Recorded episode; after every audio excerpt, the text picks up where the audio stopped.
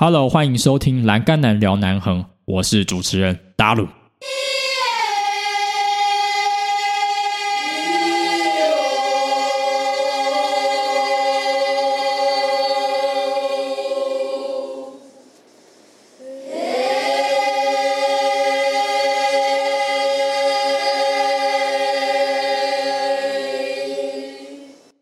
Hello，欢迎收听今天的节目。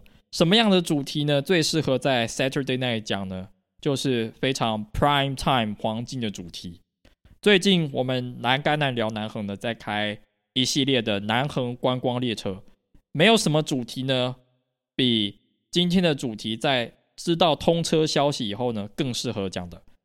今天我们要讲的地方呢，就是大家最期待，而且对我来说是最遥不可及的快谷，还有南横三山。这两个地方呢，如果你是八八风灾听到，然后一直都没有机会去的朋友们，一定不能错过的两个景点。看今天的封面就知道呢，这偌大的块木呢，会让人心旷神怡，对吧？好，我们废话不多说，赶快就进入今天的主题，跟着我们来甘南辽南横的观光列车，在星期六晚上黄金时段呢，一同。来欣赏快谷和南横三山美好的响宴。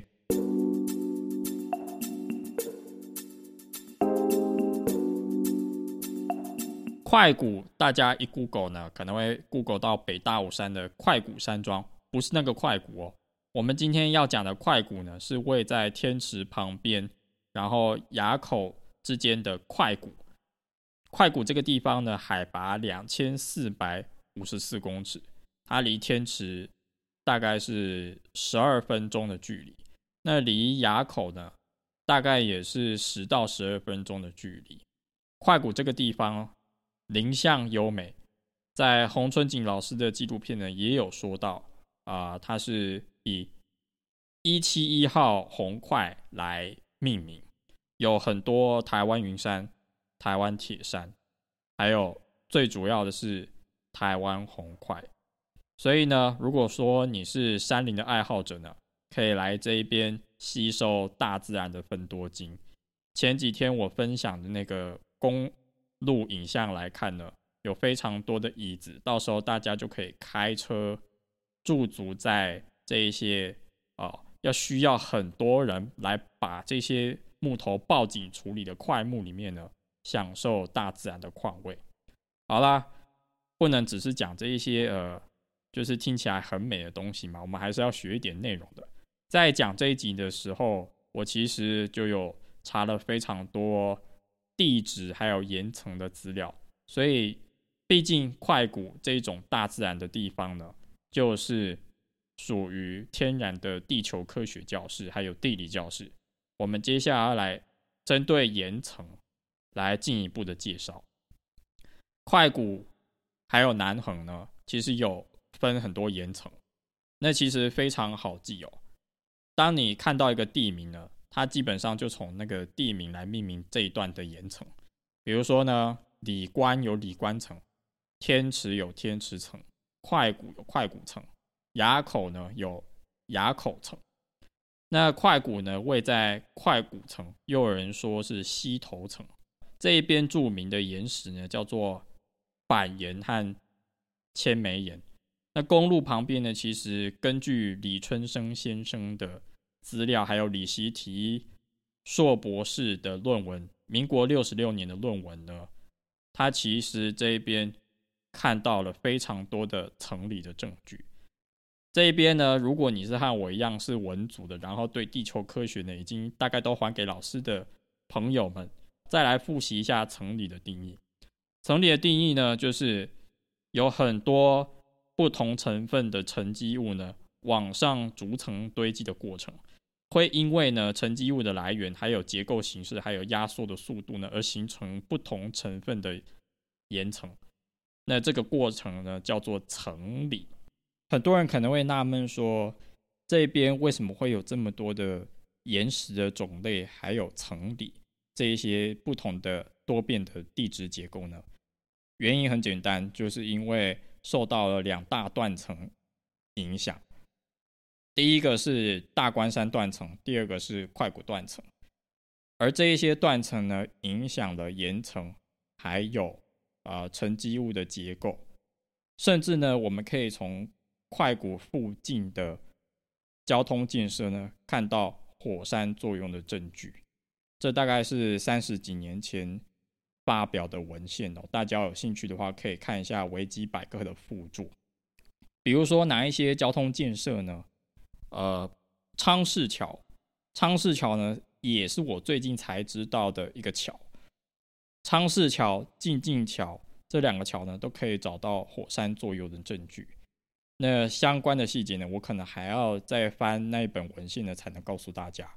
那讲到这一边呢，我们也来聊聊快古这一边的交通建设。这边有很多桥因为灾害呢而冲毁或者是改建，我们就先从刚刚提到两座说起。昌市桥呢，它二零零四年因为七二水灾、闽都的台风来袭以后呢，就其实就没有办法再启用了，那个桥就基本上就垮下去了，所以我也没有看过它的样子。第二个，静静桥哦，静静桥这一集呢，如果你跟我很久的话，应该有听二十七集，有讲一座明隧道叫做。静静明隧道也知道为什么这座桥叫做静静桥吧？静静桥呢是致敬一位苏静静段长，他因为在入勘的时候呢因公殉职，所以呢后代的人为了纪念苏静静段长，所以把这一座桥叫做静静桥。静静桥它是八八风灾以后重毁的，它原本是一个很主要的弹道。那等一下也会跟南横三山一并说明。静静桥呢，八八风灾以后呢，也就没有了。接下来我们还要讲一个重要的桥，叫做五雄桥。五雄和静静呢，常常会被连在一起，因为这两位呢都是因公殉职的段长。陈武雄先生呢，他因为也是因公殉职，所以呢后代的人为了纪念陈武雄。段长的功绩，所以才建立了五雄桥。五雄桥这个工程呢，我常常在讲，是西段算是最深山的工程。直到一两年前呢，工程才发包，要不然很少厂商愿意上来。所幸呢，在这一间厂商呢的加持下，大家才能往啊更快的道路呢来通车。所以要感谢这个厂商啊，陈武雄先生呢的纪念碑也在这个附近，但是也因为八八风灾而把这座桥这个断掌的纪念碑呢冲的消失无踪了。最后一个呢，当然有冲毁就有新生，我们特别来讲一下晋晋明隧道。虽然二十七集已经讲过了，晋晋明隧道是苏晋晋段长的儿子呢。他觉得要给爸爸在这座新的明隧道呢取的名字，所以当时陈政伟段长呢在媒体受访的时候，特别邀苏静静段长的儿子来帮这座明隧道命名。那这一座明隧道就叫做静静明隧道，它大概在零一零五变道的三十三 K 左右，也就是旧里程的一三七点八公里。而这个明隧道的故事也很有趣，陈政伟段长也告诉大家，他也把当时匝道明隧道的落实呢保留起来。那相信呢，如果你也是有那一颗踏查知识的心，也会去看看那一颗明隧道吧。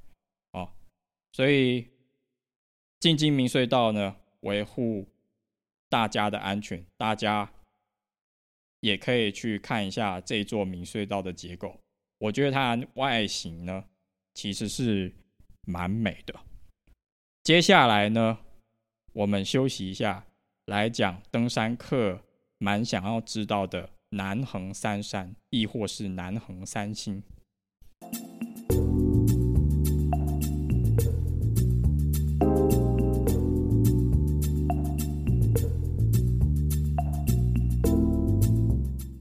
如果呢在收听 Podcast，你呢是比较年长的四五六年级生，南横三星对你来说应该不陌生。但如果是近期在八八风灾以后才接触登山的朋友们，应该对南横三山非常陌生，就跟我一样。没错，南横三山呢，它是因为南横公路的开辟而变得简单的三个山，分别是库哈诺新山、关山岭山，还有塔关山。那南横三清它的地位在哪边呢？第一个。库哈诺新山，它是南一段中央山脉南一段的呃最主要的入口。第二个，它相对简单，而且三座又是百越，所以在八八以前呢，吸引了非常多的登山爱好者来攀登。可惜因为八八风灾以后呢，这三座山因为路封掉了，所以也就没有办法来攀登。而最惨的就是莫过于。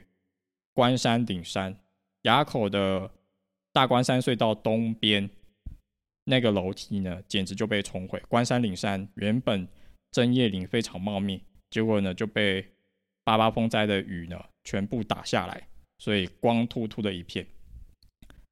不过呢，现在要通车了，所以这三座山呢，很可能之后就会随着公路开放而开放。也有很多人其实现在已经在爬其中一座了，我们就先来讲这一座好了，那就叫做库哈诺新山。库哈诺新山在八八以前，它有一座桥为主要登山口，就是静静桥。静静桥呢，它非常的好走，所以有很多人就是走静静桥，然后上库哈诺新山。那现在没有静静桥了以后呢，我发现在 IG。#hashtag 南横还有库哈诺新山的山友非常多，他们大多走另外一个路线，叫做中之关古道上库哈诺新山。库哈诺新山它的海拔是三千一百一十五公尺。至于为什么叫做库哈诺新呢？也是因为啊这边的布农族人的典故。第二座呢叫做关山岭山，我刚刚有讲过了，它的登山口在。垭口原本呢有楼梯就可以上去，一天就可以来回，但现在呢应该是最难攀登，因为它入口就不在了。它的海拔是三千一百七十六公尺。接下来第三座呢叫做塔关山，塔关山呢它的步道里程呢就只有呃两两公里有两百公尺，所以这三座来说呢。大概会根据玉山国家公园统计的资料，大概花一到四天的时间来攀爬。但是如果是神人的话呢，可能两天左右吧，我在猜。那我等一下也会把玉山国家公园对于南横三星开放的一些规定的连接呢，放在下面。至于讲到哪一段呢，我这边也要来讲一下二零一四年当时 MIT 台湾志。记录的内容，二零一四年播的那一集，他们就没有走静静桥，他们就直接高绕，然后直接上切去库阿诺新山，其实是非常的猛。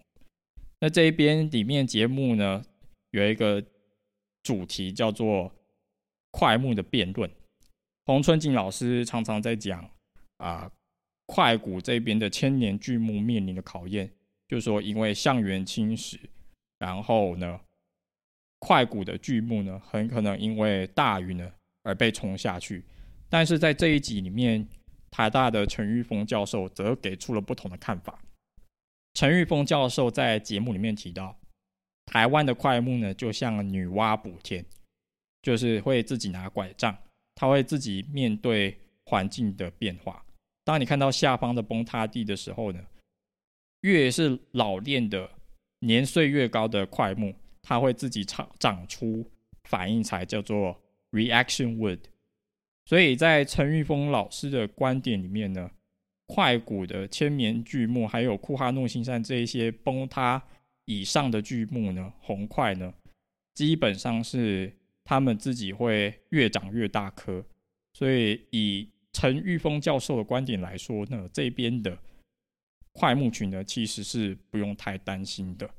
接下来就是二十七集，我在遇到陈政伟段长以后，他给我说法是这边有研盘，所以呢也不用太担心。那就但是尽管是有两位专家说不用担心，但是我们还是要 be back go green。如果说你是素食主义者的话，大家也是要好好爱护环境。库哈诺新山它的重要性呢，在台湾登山界就不言可喻了。它是南一段的起点，它还是南横三星，也是我第一个想要攀爬的百越。所以哪一天呢，搞不好你会在库哈诺新山的山头看到我，到时候可以打招呼。当然，我不会趁人多的时候去，我一定会等人潮稍微没有那么多的时候，然后大家可以出国的时候才会去库哈诺新山。那希望能够在库哈诺新山上呢遇到啊有缘人。好啦，那今天分享的内容就是快谷还有南横三山，不知道讲完以后会不会激起你想要去的欲望呢？那希望这一集的节目呢有帮助到你。这两个地区呢真的是八八风灾以后呢，大家觉得最神秘的地方。我真的是录完这一集以后，真的是等不及要去了哦。好啦，那希望能够在去的过程呢遇到我的听众。其他的内容呢，下一集其实就是要讲那个雾路峡谷。其实之前讲错了，一直讲说下一集要讲啊雾路峡谷，但我想说，因为通车小叮咛现实动态呢，我决定来赶快就录了南横三山。下一集呢，我们就是要讲误入杂谈，敬请期待。其他的内容呢，我们下一集见，拜拜，See you on air。